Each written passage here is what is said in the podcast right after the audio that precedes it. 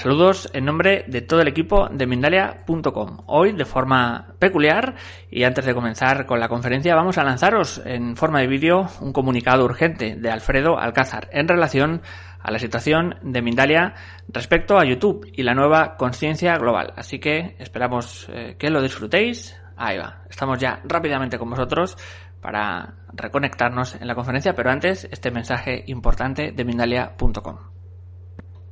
Soy Alfredo Alcázar, cofundador de Mindalia.com.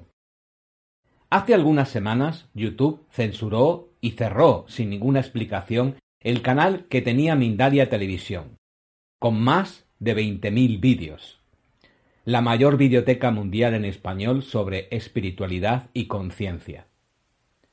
A raíz de estos hechos, Mindalia inició diversas acciones entre las que se encuentran la denuncia a través de nuestros abogados que reclama a YouTube el reparo de los daños que ha ocasionado de forma ilegal a la ONG internacional Mindalia.com.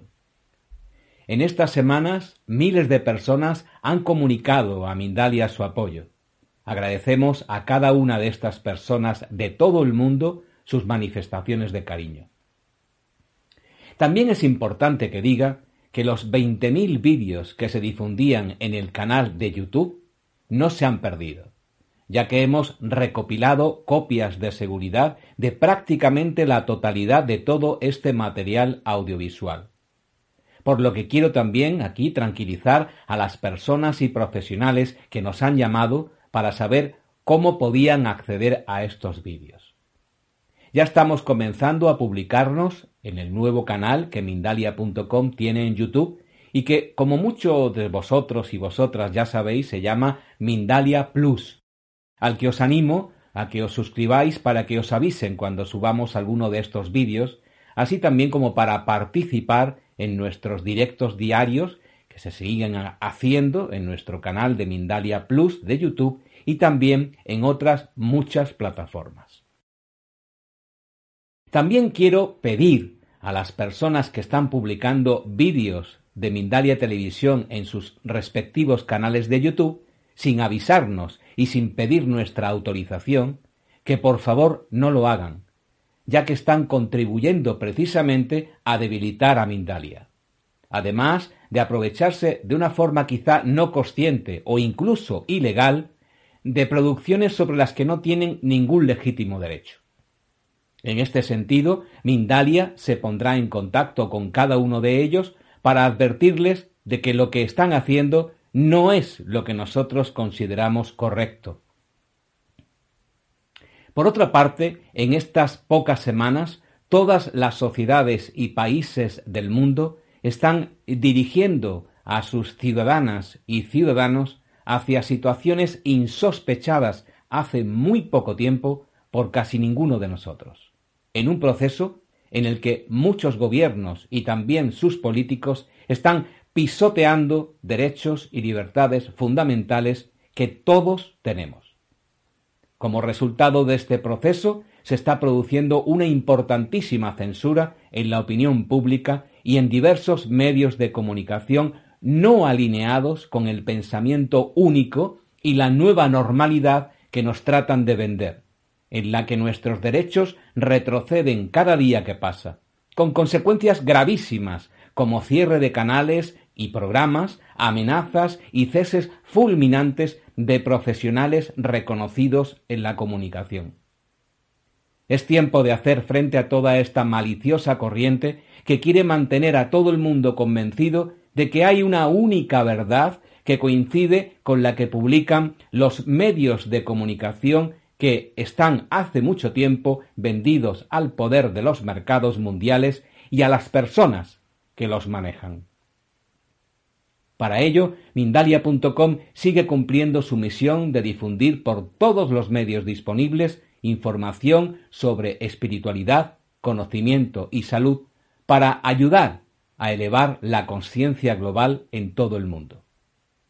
Pero Mindalia también está avanzando en la creación de un frente común al que llamamos nueva conciencia global, en contraste con las malvadas expresiones nueva normalidad o nueva gobernanza mundial, a las que nos quieren someter.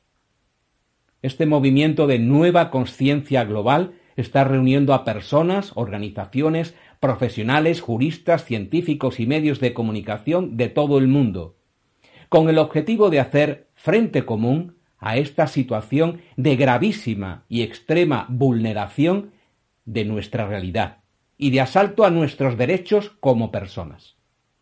Un movimiento global de nueva conciencia que ya estaba en marcha y que ahora es importante que se acelere al máximo para contrarrestar este escenario de acoso y derribo a la especie humana y al planeta Tierra en general.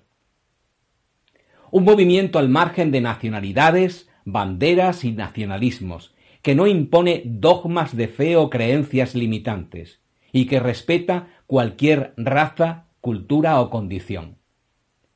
Estamos asistiendo a un escenario planificado que va a empeorar mucho en los próximos tiempos. Y es urgente y absolutamente necesario que nos demos cuenta y que comencemos desde nuestra posición y el lugar sea cual sea, a tomar medidas al respecto. Si a las que ya puedes estar haciendo personalmente quieres unir las que tú puedas aportar dentro de este movimiento mundial de nueva conciencia global, manda un mensaje de WhatsApp al más 34 644 72 02 34. Repito, manda un mensaje de WhatsApp urgente al más 34 644 72 02 34 y manifiesta tu intención de pertenecer a este movimiento de nueva conciencia global para darle fuerza y sostén. Si alguna esperanza tenemos los humanos de no fracasar como especie trascendente, es acelerar este movimiento de la conciencia, más allá de cualquier cambio político o económico. Sólo a través de la toma de conciencia individual y la propagación persona a persona es como podemos superar esta realidad tan terrible con la que se está intentando someter a toda la humanidad. La buena noticia es que si nos unimos aún quedan muchas cosas por hacer juntos. Es la intención de todas las personas que estamos en Mindalia emplear cada minuto de nuestros pensamientos y acciones en conseguirlo. Muchas gracias por vuestro apoyo. Este, como decía, ahí estaba este comunicado urgente de Alfredo y eh, esperemos que os haya gustado. Esta es la posición de Mindalia respecto a todo este tema. Ahora y así, Vamos a ir ya a este tema, a esta conferencia. Nuestra invitada de hoy es Andrea Villamizar. Viene a hablarnos en el espacio La moda del hiperpositivismo.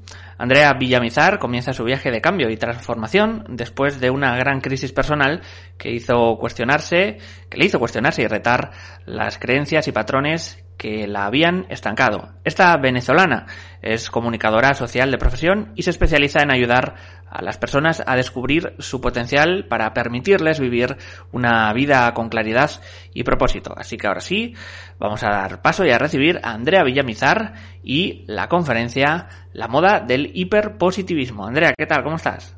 Hola John, muchísimas gracias por la invitación. Un placer para mí estar esta tarde con ustedes. Pues todo un placer también para nosotros. Te cedo la palabra cuando quieras, todo tuyo. Así es. Así que bueno, comenzamos esta conferencia diciéndoles, ¿alguna vez han sentido que básicamente eso de ser positivo no les ha funcionado muy bien. Han estado constantemente tratando de forzar y de, y de ver como algunas opciones distintas al simplemente enfocarse y ver el positivismo como la única opción, pues eso es lo que les quiero plantear el día de hoy. Les voy a contar mi historia. Básicamente en eso está creada esta conferencia. Desde el año aproximadamente 2012 mi viaje de transformación comenzó me di cuenta básicamente que sí, que el ser muy positivo estaba siendo perjudicial para mi salud y ya les voy a explicar por qué. Como dice en la diapositiva número 2, esta moda de, está de moda en realidad aprender a soltar y muy pocas veces nos planteamos qué pasaría si aprendemos a sostener. En el 2012 mi vida empezó a cambiar. Digamos que yo me transformé en una mujer que se estaba convirtiendo en adulta. Tuve que irme de mi país, la primera migración, me casé, monté una, una empresa en un país que no conocía y allí comenzó mi viaje de cuestionamiento. Básicamente estuve alrededor de unos cuatro cuatro años en los que mi vida pasó de todo. Me divorcié, quebré mi empresa, entré en un estado depresivo y, con una especie de obsesión compulsiva porque veía todo realmente muy mal. Recuerdo muchas veces que mi mamá eh, muy cariñosamente me decía, Andrea, tienes que ser positiva, tienes que ver la vida, siempre me lo dice eh, todavía, eh, tienes que ver la vida con, con, todo bonito, acuérdate que te tienes que mantener 100%, 100 positiva. Realmente hice la tarea, me dediqué a comprar todos los libros de autoayuda que yo podía tener en mi casa. Me empecé a leer, a consumir un montón de contenido y me di cuenta que sí, que yo estaba intentando forzar el hecho de ser positiva. Era de las que me paraba frente al espejo, hacía más de 100 afirmaciones diarias tratándome de hacerme creer que todo iba a estar bien.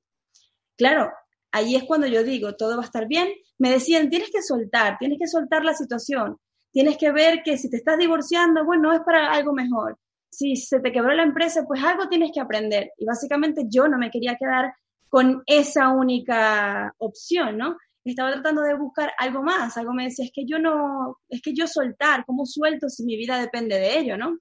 Em, y pues sí, constantemente veía los mensajes en todas partes, me escuchaban mis amigas, me decían, mira, sí, tienes que ser positiva, venga, va, y empezaba como a utilizar esa especie de anestesia, la anestesia que utilizamos todos al me voy a comprar más cosas, voy a salir de rumba, eh, voy a básicamente a dejar a un lado el hecho de todos los problemas que yo estaba, estaba teniendo en ese momento. Y ahí fue cuando me di cuenta verdaderamente, como lo dice mi querida diapositiva número 3, que John está siendo muy amable en pasármelas cada una de ellas, me di cuenta que el ser positivo estaba siendo realmente una moda. Lo vemos en la tele, lo vemos constantemente en marcas que te venden en ese branding eh, mensajes súper positivos en los cuadernos, tienes cuadernos de notas, apuntes, estás allí constantemente intentando ser positivo.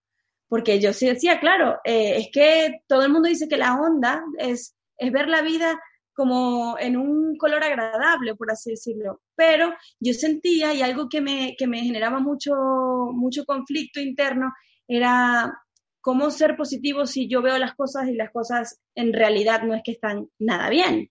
Em, yo veía mi situación y decía, es que lo que veo alrededor es puro desastre, ¿no? Y allí empezó el mundo del cuestionamiento, de, decir, bueno, ¿qué es lo que está pasando conmigo? ¿Qué, ¿Será que para mí no funciona? ¿Será que no estoy bien? Eh, ¿Será que que bueno, que tantos libros de autoayuda entonces yo no, no los estoy aplicando lo suficientemente bien. Empecé a consultar en muchísimas partes y a muchos profesionales también, un poco para tratar de indagar desde dónde venía esto y qué era lo que, cuál era el mensajero de esta, de esta realidad que yo estaba viviendo en este momento.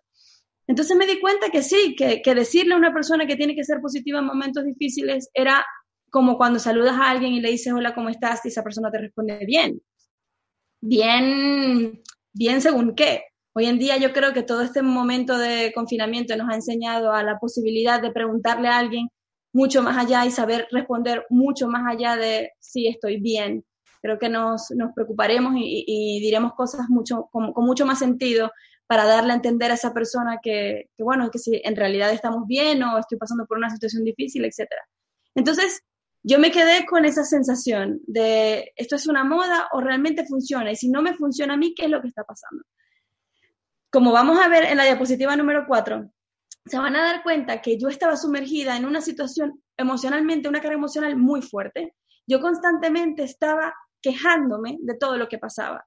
Pero es que, ¿por qué esto me pasa a mí? Yo me separé del sueño idílico del hombre con el que yo quería vivir toda mi vida quebré una empresa que yo me soñaba tener ese emprendimiento en un país nuevo. Estaba en una ciudad donde no me sentía del todo cómoda. Estaba, estaba sufriendo como una especie de despersonalización porque todo lo que yo vivía a mi alrededor nada me gustaba. Y ahí empecé a entender si yo estaba básicamente siendo eh, lo que yo quería hacer o me estaba más bien alejando en función a lo que decían otros que yo debía hacer, sobre todo por las circunstancias y las condiciones en las que a mí me tocó emigrar, ¿no? Donde uno dice, bueno, tienes que emigrar porque no es como, no, no hay una especie de opción si quieres seguir creciendo. Em, yo nunca me planteaba irme de Venezuela, para mí Venezuela era mi lugar de inicio y de fin también. Em, y entonces llega este momento en el que me empiezo a cuestionar todo. Yo obviamente estaba como tan sumergida en, en, en mi propio dolor y en el ver en el caos, que me daba cuenta que, que no era capaz de, ver las cosas tal y como se me estaban presentando, porque obviamente yo tenía una nube negra en, frente a mis ojos, ¿no? Entonces, em, entendí que cada vez que el contenido emocional que yo le ponía a las cosas era más potente, yo más me alejaba de poder ver mi realidad tal y como es. Y por supuesto, ya luego verán por qué la importancia de ver la realidad, ¿no? Pero yo decía, si yo sigo anclada en estas emociones negativas, o, digamos no negativas, sino desadaptativas o incómodas, em, iba cada vez más alejándome de la posible solución. ¿Qué pasaba? Que mis problemas, en vez de mermarse, como se supone que yo lo iba a lograr, que yo en la medida en que fuese positivo, el problema se iba a solucionar, el problema se iba incrementando, porque eran decisiones que yo necesitaba tomar en un momento preciso, en un momento justo, que requerían de mí y que era el momento para que yo lo hiciera, pero claro, en función a tienes que ser positiva, como que tenía una venda puesta en los ojos. Entonces, entendí que la emoción, anclada en la emoción como una emoción incómoda, y estando allí tanto tiempo no me permitía ver esa realidad con los ojos bien abiertos. Entonces, allí, como verán en la B positiva número 5, van a entender que cuando ustedes realmente entienden sus emociones, van a poder entender su realidad. Cada una de mis emociones venían a darme a mí un mensaje muy claro y muchos de esos mensajes eran el sinónimo de ansiedad, ¿no? Yo, yo sentía como mucha ansiedad y claro, era simplemente un aviso de decir, mira, es hora de despertar, es hora de dejarte de quejar, es hora de tomar acción. Eh, yo, yo considero que siempre he sido una mujer como, como, muy, como muy perseverante y, y sin miedos, ¿no?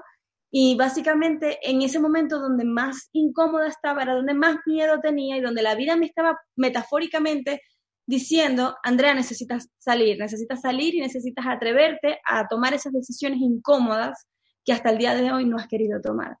Entonces, claro, yo al, yo al entender esa emoción también pude absorberme de ella y decir, basta, para un momento, detente. Es hora, es momento de que tú mires tu realidad como si estuviese una tercera persona. Si, fuese si fueses tú tu amiga, si fueses tu mejor amiga y le está pasando esta situación, ¿qué le aconsejarías? ¿Qué le dirías? Y empecé a buscar esas posibles opciones, posibles opciones que me ayudaran a mí a, claro, tomar esa decisión como niña adulta de sentirme responsable por las situaciones que estaba viviendo para poder tener ese aprendizaje, ¿no? Porque yo, yo sentía que era un fracaso generalizado pero no tenía en ese momento la capacidad de ver ese gran aprendizaje que hasta el día de hoy llevo conmigo y es, el mensaje que quiero venir a transmitirle a cada uno de ustedes. Entonces, entender esa emoción te va a ayudar a, a ver las cosas como en esa tercera posición. Al yo salirme emocionalmente de la situación y empezar a ver las cosas de manera muy objetiva, pude ver realmente qué era lo que estaba pasando y pude ponerle foco a cada una de las situaciones. Como verán en la número 6, dice la ilusión empuja, pero no hace. Yo me podía ilusionar muchísimo con que las cosas salieran bien, pero si yo me mantenía constantemente en una ilusión y enfrascada en un porque sí, porque sí, porque sí, las cosas van a salir bien, quizás ese, esa ilusión a mí me mantenía en una, una circunstancia de, vamos, tú sí puedes, pero no me llevaba completamente a la acción porque yo seguía en un estado de congelación, yo estaba completamente congelada ante mis decisiones y creía que, simplemente con el esperar que, que, la vida sucediese, así como me estaba pasando todo lo que me estaba pasando, si yo seguía siendo positiva, yo iba a lograr que esa ilusión se convirtiera en una realidad. Pero una realidad en función a qué? Si yo no me estaba dedicando a tomar las acciones y las decisiones que se necesitaban tener en el momento justo, en el lugar preciso, a la hora adecuada. Es por eso que yo constantemente digo, mientras, mm, y no quiero decir que no, no, te, que no te lleves ese, ese mm, aprendizaje con ese dolorcito, con esa cosa incómoda. Claro que sí, pero mientras más perdure ese estado, más difícil va a ser que se llegue a una posibilidad de resolver ese problema. Porque claro, obviamente esa emoción lo que hace es que nos embriague cuando es mal gestionada. Cuando ya la aprendes a gestionar es muy distinto. Pero mal gestionada lo que hace es que ves, todo a través de esa misma emoción. Entonces yo por más de que intentase ser positiva, yo iba a mantener una ilusión muy clara y iba a sonreírle a la vida constantemente, pero yo seguía anestesiada con las cosas que me distraían de no ver la realidad. Entonces, quiero que empiecen a, cuestionarse un poco acerca de esto que les estoy diciendo y sobre todo, como verán en esta número 7, ven que, lo que digo básicamente no es el hecho de ser pesimista, porque el pesimista es la persona que se está quejando del viento constantemente. Yo en, mi mundo estaba siendo excesivamente pesimista, aunque no me quejaba mucho porque para mí era como, como más simpático el hecho de decirle a todo el mundo que todo estaba bien, que yo estaba bien, que las cosas estaban bien, en función a, cuando yo salía no querer seguir eh, estando allí como en esa emoción, ¿no? Entonces, me era más fácil ocultar. Entonces, una persona pesimista es aquella que se queja constantemente. Como lo verán en, como, lo ven en la diapositiva, te dice, el pesimista se queja del viento, no, no quiero que se quejen ustedes del viento. El optimismo es una persona que espera que cambie, ¿no? Es una persona que está como detenida esperando que eso suceda eh, y ya verán por qué para mí es importante tener este, este punto en consideración.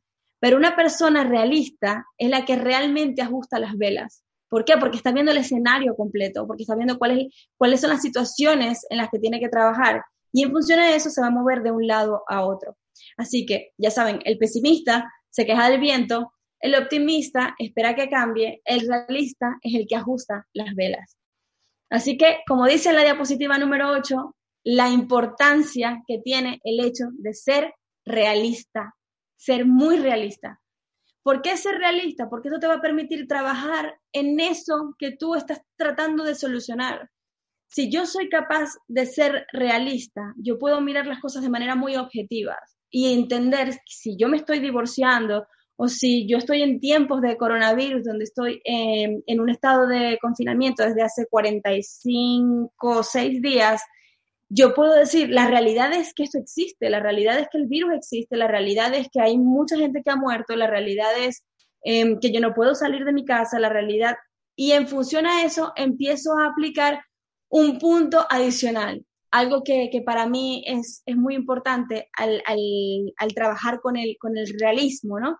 Que es decir, si yo veo mi realidad tal cual es, yo puedo empezar a accionar mucho antes de que esto se convierta en algo peor o, más catastrófico o lo que sea, ¿no?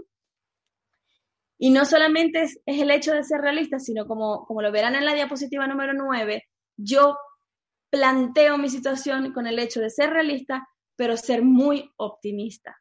Ser optimista, ¿por qué? Porque el optimista es la persona que tiene la capacidad de reconocer que internamente tiene los recursos necesarios para salir adelante.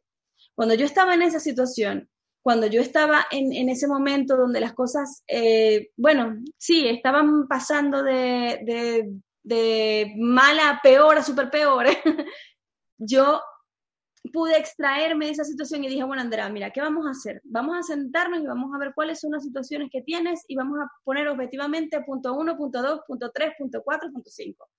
Y en función a eso vamos a evaluar qué tienes tú qué recursos tienes para poder solventar esa situación.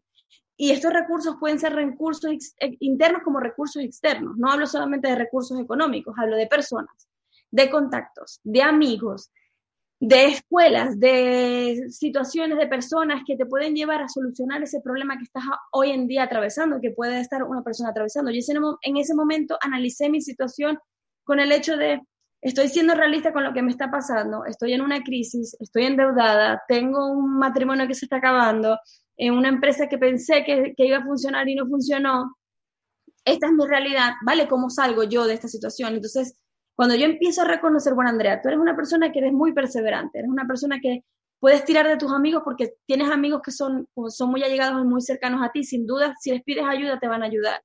Eh, puedes moverte de cuentas con tu, con tu familia también, que es un recurso para mí fundamental y demasiado importante. Yo siempre lo digo. No estaría donde estoy, no sería quien soy, no, no hablaría de lo que, hablo, lo que hablo hoy en día si no fuese por cada uno de los miembros de mi familia.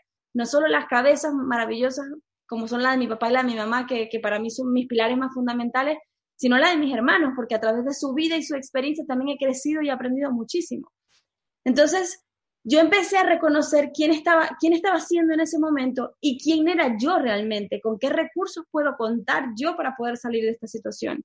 Y cuando yo entiendo y considero que yo tengo dentro de mí los recursos necesarios para salir de esta situación, yo entiendo que el resultado de cada una de las decisiones y de cada una de las cosas que yo voy a hacer solo dependen única y exclusivamente de mí. Y si yo no confío en mí, ¿quién más va a confiar? Yo aprendo a ser optimista en función a la confianza que me tengo a mí misma, en, función a la capacidad que tengo de decir, mira, la situación está difícil, sí, está difícil, la realidad te la está mostrando y la realidad no te está gustando, pues claro también, pero tú sabes perfectamente que dentro de ti están las verdaderas y las únicas respuestas. Como dice la diapositiva número 10, una de las cosas que a mí más me fallaba era el hecho de cuidar mis palabras, ¿no? Yo muchísimas veces veo que, que hoy en día constantemente lo vemos, personas que están tratando de cuidar sus palabras como es decir, como cuidar su alimentación como la única panacea del universo. Te dice mucho, tienes que cuidar la salud. Pero claro, ¿y qué pasa con el lenguaje interno, con la forma en cómo nosotros nos hablamos a nosotros mismos? Las cosas que nos decimos constantemente. Yo me podía convertir en mi mejor amiga o en mi peor enemiga. Y básicamente, mi sugerencia en este caso es, tienes que aprender a cuidar ese lenguaje interno, eh, el hecho de yo decirme desde la queja, el pobrecita yo, qué pesimista soy, es que todo está mal, es que a mí todo me sale mal, es que mi vida es adjetivo calificativo negativo que le quieran colocar. Básicamente, yo lo que voy a traer a mi vida son muchísimos recuerdos de situaciones que, que le validen a mi mente de que yo me tengo que sentir así. Si yo pienso que mi vida no vale nada, Simplemente la mente lo que hace es buscar los recuerdos de los momentos en los que tú sentiste que tu vida no valía absolutamente nada.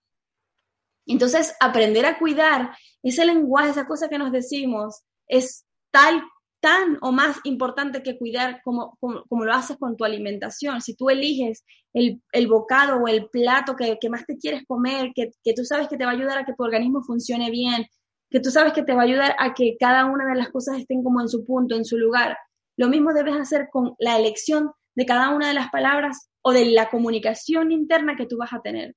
Porque básicamente la forma en cómo nosotros nos hablamos constantemente es la misma forma en la que nosotros nos proyectamos hacia los demás.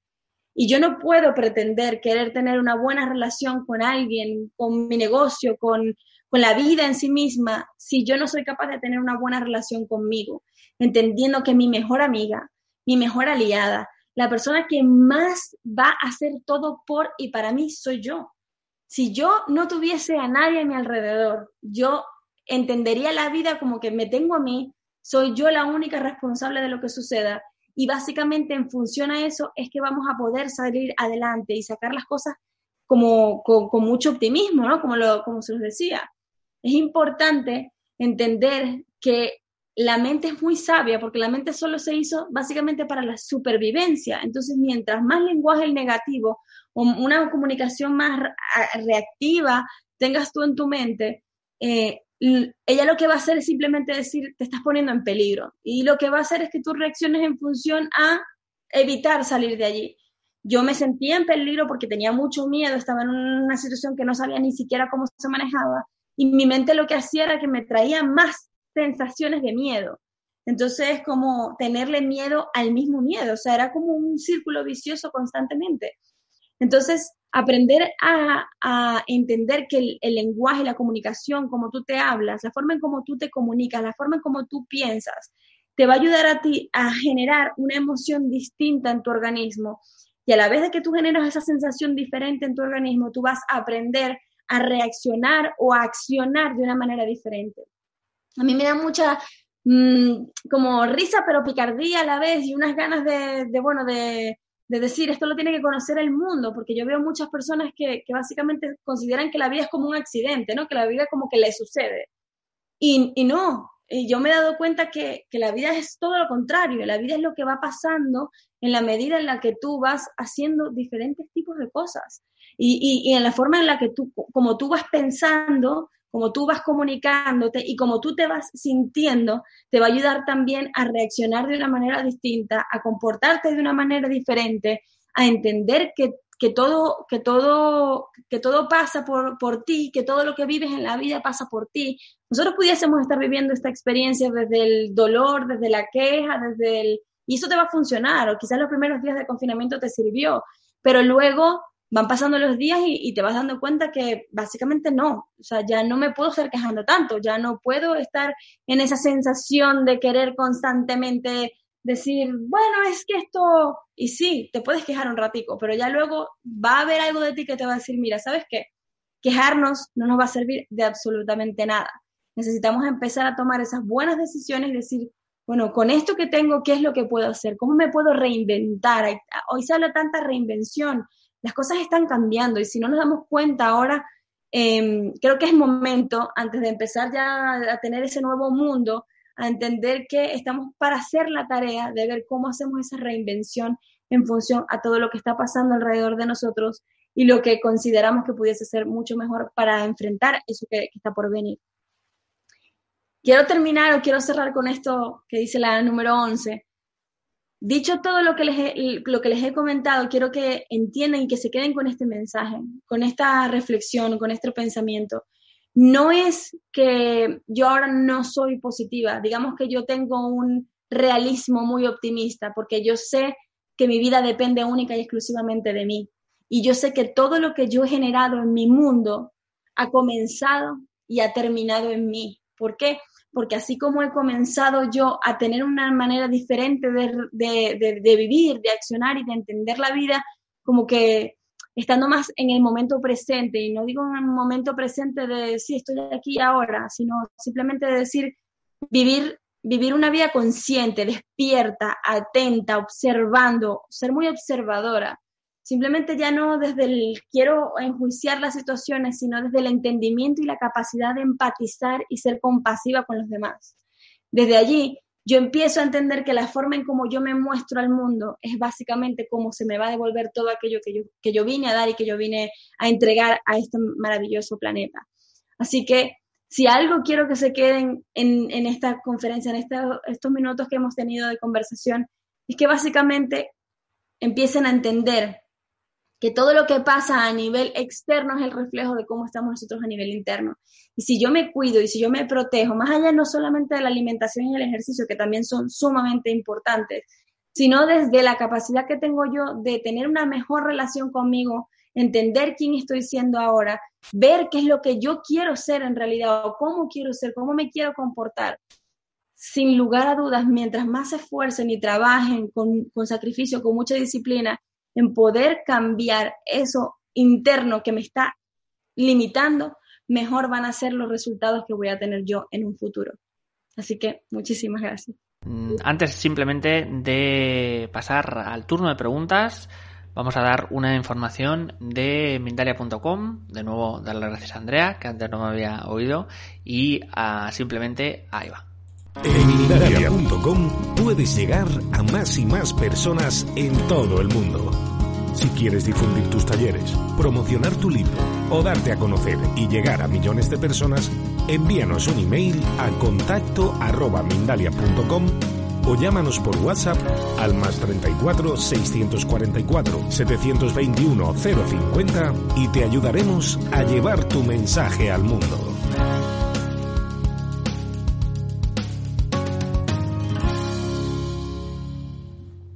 Estaba ese vídeo de Mindalia.com. Ahora sí vamos a ir con turno de preguntas desde Facebook.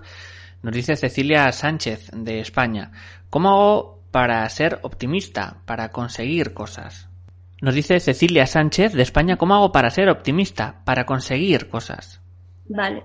Genial. Para mí el optimismo, como se los decía anteriormente, es simplemente sentarte un rato a tener esa conversación contigo y empezar a hacer como una especie de DAFO personal donde tú vas a mirar básicamente cuáles son tus fortalezas, cuáles están siendo tus debilidades, cuáles son tus oportunidades, qué es eso que, que, que tú crees que si trabajas constantemente en ti puede llegar a convertirse en algo que tienes y que forma parte de tu mundo y de tu ADN. Entonces, básicamente, cuando tú haces ese análisis de sentarte frente a ti, siendo sincera, siendo muy honesta, viendo esas cosas claras y oscuras eh, que todos tenemos, vas a empezar a entender cuáles son los recursos con los que tú cuentas. Vas a, empezar a cargar esa mochila, ese equipaje lleno de herramientas que te van a permitir a ti poner cada una de ellas al servicio de esos objetivos o de esos planes que tienes para poderlos cumplir. Nos vamos a ir con un mensaje de voz de una espectadora. Ahí va. Por la respuesta. Mi nombre es eh, Marta Álvarez, llamo de Madrid, España, y mi consulta es si ser tan optimista no se llega a convertir de pronto en, en un deseo, en estar esperando algo de alguien o de algo que al final termina siendo dañino, porque si no lo conseguimos se puede transformar en dolor. Gracias por la respuesta. A ti, muchísimas gracias. Bueno, básicamente para mí el optimismo no es un optimismo quieto, no es un optimismo de esperar. Para mí el optimismo es la sensación de tener responsabilidad de cada una de mis decisiones, ¿no? Para mí el optimismo lo veo como el reflejo de si yo considero que tengo los recursos internos y los reconozco, yo soy responsable por accionar y también soy con esas herramientas y también soy responsable de las decisiones y de los resultados que vaya a obtener con referente a eso. Entonces, no es un optimismo inmóvil, más bien es, un, optimismo que te permite estar en constante movimiento, porque tú sabes que para cada situación tienes una herramienta con la que enfrentarte. Y si no la tienes, tú lo que haces es trabajar en función a eso. Entonces es, digamos, un aprendizaje constante y sobre todo con mucha responsabilidad, porque si tú entiendes que de cada una de tus decisiones eres tú el responsable de ello, sin duda vas a empezar a tener una vida mucho más consciente, una vida mucho más responsable y te vas a parar a tomar las mejores decisiones por y para ti. Continuamos con más preguntas. Nos vamos a México con J. Arturo Zamora. Nos escribe desde Facebook y nos dice, ¿puedo hablar con mis células con el pensamiento para ayudar en un malestar físico? Puedo ayudar con mi celular en un pensamiento. Con mis células, con mis células, las células corporales. Vale, vale, vale, vale. Si puedo hablar con mis células, para claro que sí. O sea, para mí el hecho de que tú tengas una comunicación interna muy adecuada y, siendo muy consciente de ello, sin lugar a dudas, todo tu cuerpo reacciona en función a ello. Simplemente ustedes solamente hagan la prueba. De hecho, hay muchos estudios donde se analiza el agua. Si ustedes ponen un pote de agua y ese pote de agua le dicen cosas bonitas y luego ponen un pote de agua al mismo tiempo, la misma agua, en el, o sea, y le dicen cosas negativas, o cosas molestas, van a ver cuáles son las reacciones de las moléculas del agua. Entonces, si el agua es capaz de hacer eso, nosotros somos casi el 70% de agua, si no me equivoco, ¿cómo tu cuerpo no va a reaccionar a esa comunicación? Y allí voy a, decir la comunicación en el sentido de mm, no te voy a herir, no te voy a dañar, no te voy a decir cosas que te afecten. Muy al contrario, voy a decirte cosas que te ayuden a ti a levantarte, a sentirte mejor, porque este es mi, mi vehículo y como es mi vehículo es la mejor relación que yo pueda tener con él. Ahora nos vamos con una pregunta desde email de Vicente Gómez, de España. ¿Cómo superamos una crisis amorosa? ¿Cómo armarse de valor y superar la culpa? Bueno, la culpa, la culpa. Hay que mirar a ver qué, cuál es el mensaje que te estás diciendo constantemente allí. En mi caso, eh, sí me sentí muy culpable porque, porque básicamente era una persona, es una persona a quien respeto, admiro y quiero muchísimo.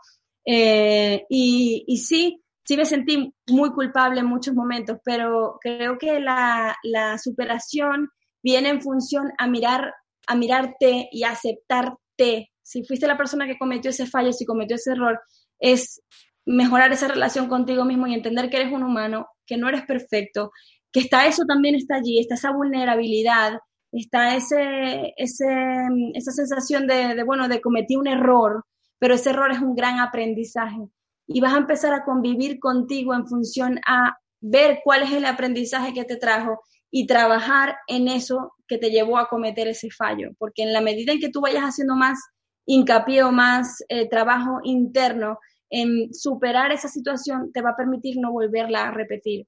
Muchas veces pasa que nos metemos en otra relación simplemente por tapar el vacío, llenar el vacío que dejó esa persona o, o olvidar el dolor.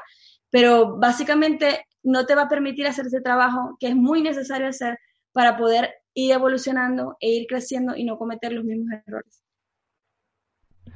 En este caso seguimos en YouTube con Erika Morales, de México. Buen día. ¿Cómo saber que somos asertivos siendo realistas para no caer en frustración? Gracias. Bueno, básicamente para mí la asertividad eh, eh, viene siendo muy en la capacidad que tengo yo de trabajar la empatía, de trabajar la empatía y trabajar esa comunicación interna, tanto interna como externa, en lo que tengas con las demás personas. Si yo estoy viendo la realidad tal y como es, yo entiendo de manera asertiva lo logras cuando tú tratas de extraerte de esa situación. No, no es desde la dureza, sino desde la capacidad que tienes tú de hacer ese análisis en función a mirar a tu alrededor y tomar en consideración que todas las decisiones que tú hoy en día tomes van a afectar a todo tu entorno, a todo tu entorno y, al mundo entero, porque para mí nosotros funcionamos como un sistema.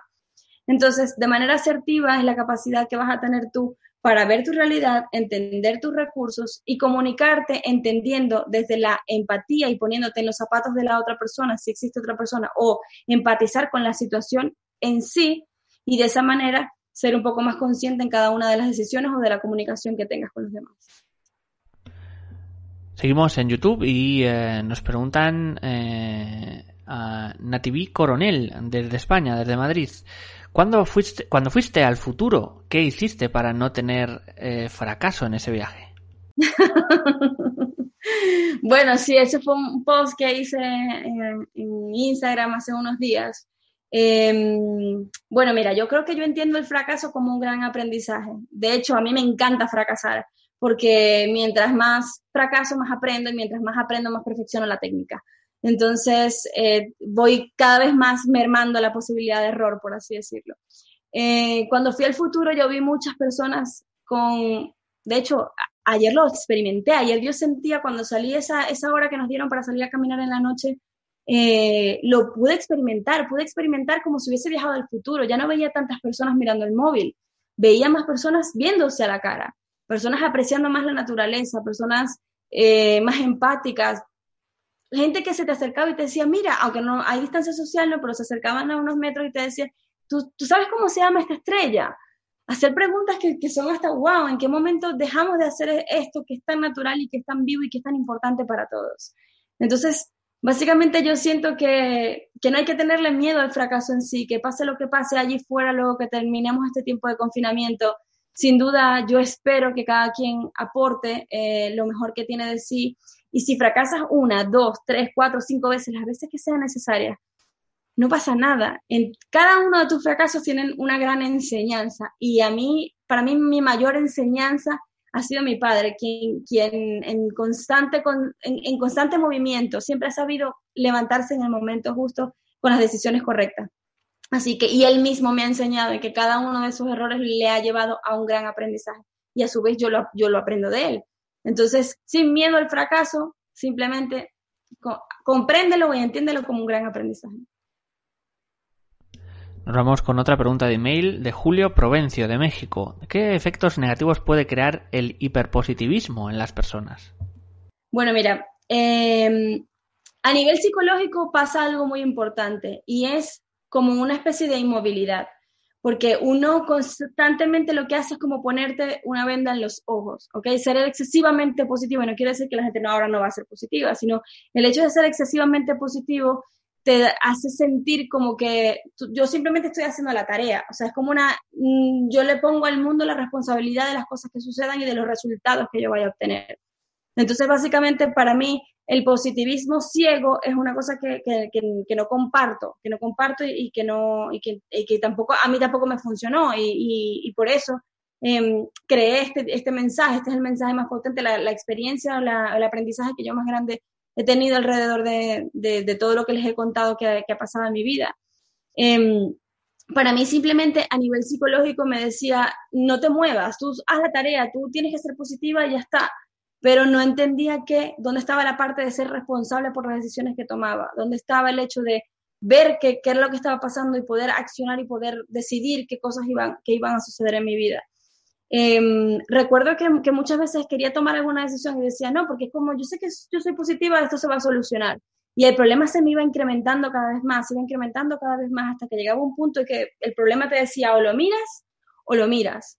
Por ejemplo, en mi caso, em, sufrí de una enfermedad autoinmune por estar constantemente tratando de eh, encerrarme en el hecho de ser positivo, tragarme las cosas que no me gustaban, y mi cuerpo me envió una señal maravillosa a través de, esta enfermedad y, bueno, básicamente ha, sido un, gran aprendizaje el hecho de que tú puedes ser positivo, pero para mí es más importante el hecho de ser una persona optimista con responsabilidad en las decisiones que tomo.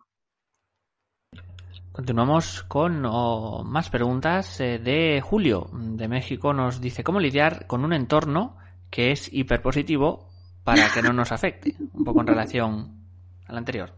Bueno, mira, básicamente, Julio, en mi caso, yo estoy rodeada de gente que es muy positiva, o sea, tengo personas muy realistas y que me encanta estar con esas personas, pero también soy, tengo personas a mi alrededor que son muy positivas y que ante una situación difícil el primer mensaje que te envían es, sé positiva, be positive, me acuerdo, hace poquito me enviaron una manita así como diciéndome, tienes que ser positiva, tranquila, todo va a estar bien.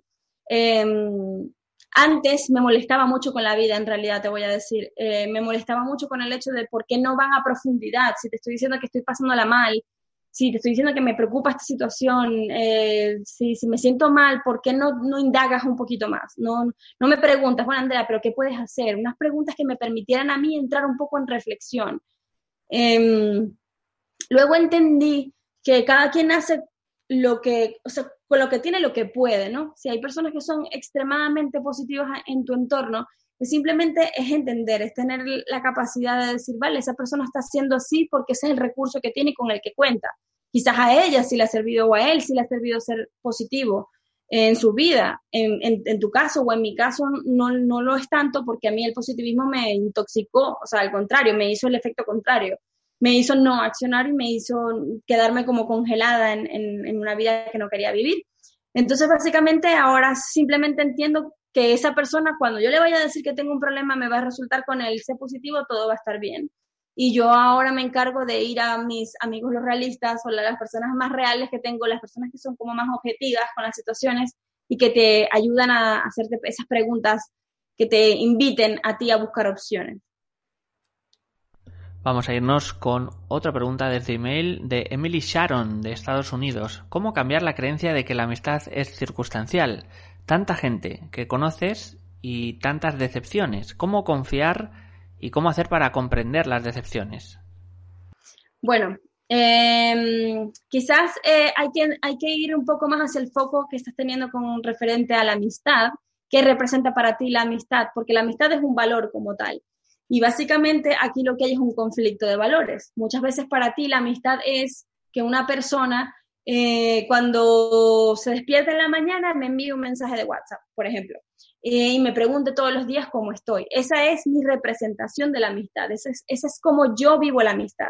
Luego yo, eh, si siento que quiero ser amigable con alguien o soy una persona que tengo el valor de la amistad como muy por delante, yo me comporto hacia los demás de cierta manera. Entonces, básicamente lo que pasa aquí es, eh, eh, o, lo que me gustaría que analizases es, tú estás viendo la amistad desde tu perspectiva, desde tu mundo, desde tu prisma. Hay que mirar a ver concretamente para ti con, comportamientos concretos y muy observables, o sea, que, que tengas la capacidad de observar qué significa para ti la amistad, cuándo sientes tú que estás viviendo la amistad y cómo los demás te demuestran a ti esa amistad. Allí te vas a dar cuenta verdaderamente que no es una decepción, simplemente que esa persona vive la amistad desde su propio prisma, desde su propio mundo y básicamente no necesariamente tiene que ser igual al tuyo. Al entender eso, quizás tu comunicación hacia ese amigo o esa amiga va a ser mucho más asertiva en función de, mira, ¿sabes qué? A mí me gustaría que cuando tú te levantes en las mañanas me escribas un mensaje para preguntarme cómo estás, porque yo así siento verdaderamente me estás brindando una amistad sincera o de, o de cariño con consideración. Pero no es poner el foco simplemente a que yo vivo la, amistad así y los demás tienen que acoplarse a, mi manera de ser amiga, sino es entender que esa persona la vive desde su manera, desde su mundo, desde, desde su forma, desde su experiencia y cómo yo de manera asertiva le puedo decir a esta persona, mira, me encantaría que cuando que, esto, que hicieras este gesto, me encantaría que me ayudases con, con esto, porque así yo siento que, que, estoy viviendo más esa amistad verdadera contigo. Vamos a ir con una última pregunta también de email de Elizabeth desde Argentina. Nos dice, ¿por qué ocurre la rabia? ¿Por qué nos consume tanto? Bueno, básicamente la rabia es una emoción como, como todas las demás. La rabia se siente cuando uno siente que le quitaron algo. Eh, ese, es el mensaje que viene a traer la rabia eh, para cada uno de nosotros. Eh, es una emoción tal cual como, como cualquier otra, simplemente quizás sea para ti un poco más incómoda que el resto de las emociones. el problema se radica, o sea, en realidad una emoción dura lo que son, creo que son 90 segundos, básicamente dura el estado, la emoción en sí, ese disparador, ese momento donde la siento en el cuerpo. Lo que pasa después de esos 90 segundos es lo que viene de aquí, es esa comunicación, es ese alimento que le das a la mente constantemente. Entonces, si, esa emoción de rabia me dura 90 segundos, todo lo que pasa después es, bueno, es que esto, eso, es mi mente diciéndome, claro, tienes razones por las cuales estar molesta o tener rabia. Ya hay que mirar si, si esa emoción se vuelve un estado emocional, es decir, tú pasas constantemente viviendo la vida a través de la rabia. Y si eso es así, hay que mirar qué fue lo que, o qué es lo que te están quitando y cómo te lo puedes volver a dar tú a ti misma. No sé si quieres, Andrea, eh, apuntalar algo más, decir algo más a los espectadores. Por, por hoy han sido las preguntas que había. A expensas de que nos entra alguna, pero si quieres algún, algún cierre, alguna cosa, algún mensaje también para todos los espectadores. Para mí es un inmenso placer el, haberlos acompañado, dándole nuevamente las gracias a Mindalia, que, para mí ha sido un soporte fundamental eh, en lo que nosotros hacemos. Eh, verdaderamente decirles que, estamos en el, momento justo, en la época precisa. Por algo y para algo nos tocó vivir esta experiencia y que todas las cosas que ustedes hoy en día están viviendo en sus casas son grandes aprendizajes que pueden ayudarlos, si los trabajan con conciencia, a salir a la calle siendo mejores personas, pero no mejores personas en el sentido de, bueno, sí, yo estoy siendo mejor desde la superficialidad, ¿no? Sino desde tomar conciencia de cuáles son las decisiones que voy a tomar, quién quiero ser yo a partir de ahora, quién, en quién me quiero convertir, cuáles serían esos valores o cuáles serían esas creencias que yo debo adquirir en mi vida para poder vivir una vida con coherencia, con sentido, con responsabilidad, con ganas. Y sin duda, si eso es así, si cada uno de nosotros nos dedicamos a hacer esta tarea, el confinamiento ha valido la pena. Así que muchísimas gracias. Pues Andrea, muchísimas gracias de vuelta. Gracias por toda la conferencia. Estoy viendo aquí, nos han visto en diferentes países, Argentina, España, Estados Unidos, México, Francia, Uruguay o Colombia también. Así que gracias a todos los espectadores por estar con nosotros y eh, simplemente ah, vamos a finalizar recordando que Mindalia.com es una organización sin ánimo de lucro y si quieres colaborar con nosotros podéis hacerlo dando a me gusta debajo de este vídeo, compartiéndolo o comentándolo. También si queréis podéis suscribiros a nuestros diferentes canales, plataformas YouTube, Facebook, Instagram, Twitter, Bong Live, Twitch, Mixer o Periscope. También hacer una donación a través de nuestra cuenta de PayPal que encontraréis en, nuestra página web www.mindalia.com. De esta forma, hacéis que todas estas informaciones, directos, conferencias lleguen a más personas en todo el mundo y que se fomenten más charlas de este tipo con invitadas como Andrea. Así que ahora sí, muchísimas gracias y hasta la próxima conexión de Mindalia en directo.